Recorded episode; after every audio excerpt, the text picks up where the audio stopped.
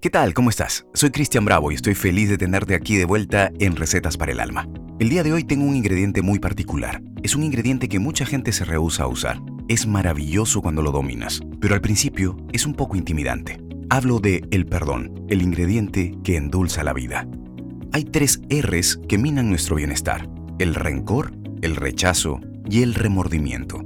Son cosas del pasado que no podemos cambiar, pero su recuerdo nos sigue envenenando.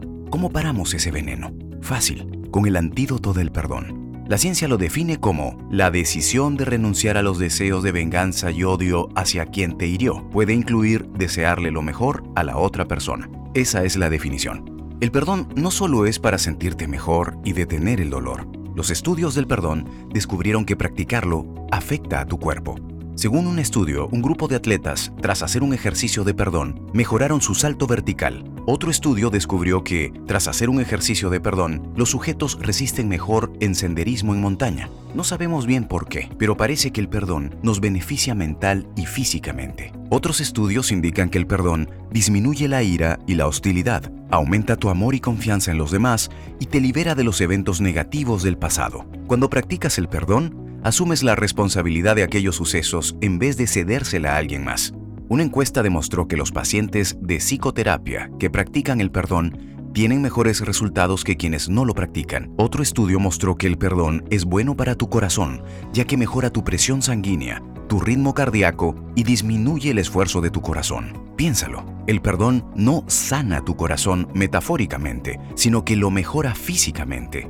En el BioCybernaut Institute del Dr. Jim Hart usan monitores cerebrales para entrenar a la gente a alcanzar estados profundos de meditación. Se analizaron las ondas cerebrales de monjes, multimillonarios y personas con altos niveles de creatividad e intuición para entender los diferentes estados mentales que alcanzaban y usaban biorretroalimentación e ingeniería inversa de estos estados cerebrales para entrenar a las personas a lograr los mismos niveles de meditación que un monje Zen Roshi que lleva meditando 20 o 40 años. Lo interesante es que, tras estudiar a miles de personas, Jim Hart descubrió que se podían alcanzar estos niveles cerebrales practicando el perdón. Los estudios arrojan una serie de reglas que voy a compartir contigo.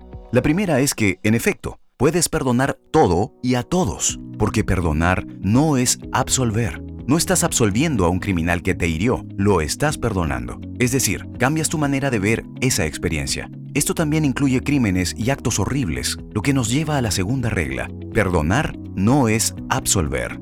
No estás absolviendo a alguien de un acto que puede ser criminal. Al perdonar a esa persona, evitas que esa acción te siga haciendo daño. No significa que lo tomes de la mano y le digas que todo está olvidado, no. Si te hicieron algo terrible, perdonar no es absolver. Perdonar es cambiar tu forma de ver el pasado. No puedes cambiar el pasado, pero puedes cambiar lo que ese pasado te hace sentir. La tercera regla es que el perdón te libera. No lo haces por ellos, sino para liberarte a ti mismo. La cuarta regla es que la otra persona no tiene que perdonarte. Si peleaste con tu pareja, puedes hacer el ejercicio del perdón para sentirte liberado, sin que él o ella haga lo mismo. El perdón nace en ti. Recuerda, el perdón nace en ti. Ahora hagamos el ejercicio del perdón. No empieces el ejercicio tratando de perdonar a quien más daño te haya hecho. Elige algo sencillo. Puede ser una pequeña discusión con tu pareja, un vecino gruñón o un compañero de trabajo que arruinó tu día. Elige algo fácil. Cierra tus ojos y toma una respiración profunda.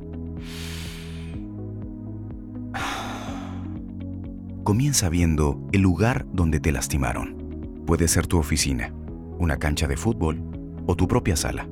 Después, ve a la persona, ve su rostro y míralo a los ojos.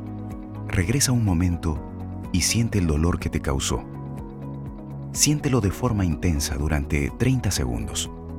Puedes golpear tu almohada si estás en tu cama y enojarte. Siente ese dolor solo un momento. Lo ideal son 30 segundos. Cuando termines, sigue mirando a esa persona a los ojos e intenta sentir empatía hacia él o ella. Trata de entender por qué actuó así, por qué estaba gruñón el vecino. Tal vez peleó con su esposa. ¿Por qué discutió tu pareja? Quizá sentía estrés por algo. ¿Por qué tu compañero te dejó el proyecto entero y no hizo su parte? A lo mejor no tiene el mismo nivel de compromiso y disciplina que tú. Oblígate a entender qué le pasaba a esa persona. Este es el nivel más básico de empatía humana. Puedes ayudarte con un par de cosas. Recuerda la frase, las personas que sufren dolor causan dolor. Aquellos que te hirieron suelen hacerlo porque también están heridos. Así funciona el dolor. Cuando herimos a alguien, creamos olas de dolor que siguen lastimando. Pregúntate cómo pudo ser el dolor de esa persona y si estás dispuesto a cortar esa ola expansiva. Lo segundo es entender que toda situación dolorosa contiene una lección.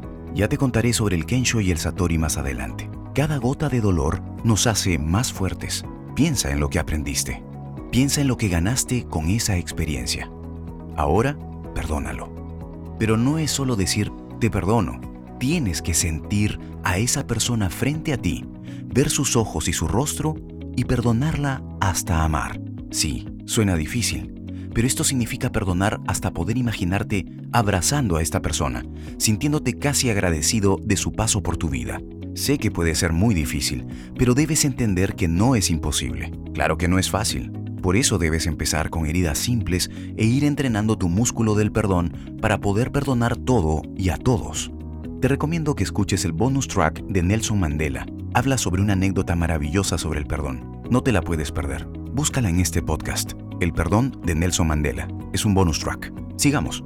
Recuerda que, igual que la compasión, el perdón se puede entrenar. Nadie dice que sea fácil.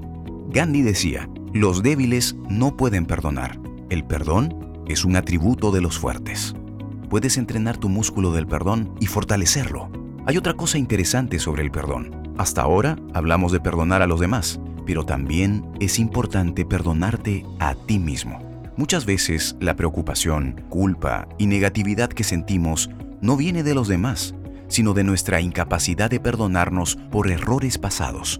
Cuando hice este ejercicio, descubrí que podía perdonarme por haber cerrado mi empresa luego de intentar salvarla con todo mi patrimonio y perder más de medio millón de dólares en el intento. Aprendí a ser un mejor empresario, a tomar decisiones más frías y con nuevas energías materializar un nuevo sueño que es mi restaurante por abrir, llamado Fuego puedes perdonarte por el pasado. Para ello, imagina el lugar en el que sucedió el incidente y visualiza una versión más joven de ti. Puedes tener 10, 20 años o incluso puede ser tú una semana antes. Imagina una versión más joven de ti y perdónate a ti mismo con la misma técnica. Eso es todo. Recuerda comenzar con lo más sencillo para ir trabajando tu músculo del perdón hacia situaciones más difíciles que necesites perdonar. Lo lograrás y no te pierdas el próximo episodio donde te hablaré sobre el Kensho y el Satori. Me encanta ese tema y estoy seguro que cuando tú lo descubras te va a fascinar. Que seas muy feliz y espero que la receta de hoy te haya alimentado el alma y el corazón. Ponla en práctica y recuerda que cocinar es un acto de amor. Esto fue todo por hoy en Recetas para el Alma. Gracias de nuevo. Si quieres contactarme estoy en Instagram como arroba Cristian Bravo Oficial. No te pierdas los anteriores capítulos de Recetas para el Alma que están increíbles. Te mando un abrazo muy grande y será hasta la próxima. Chao.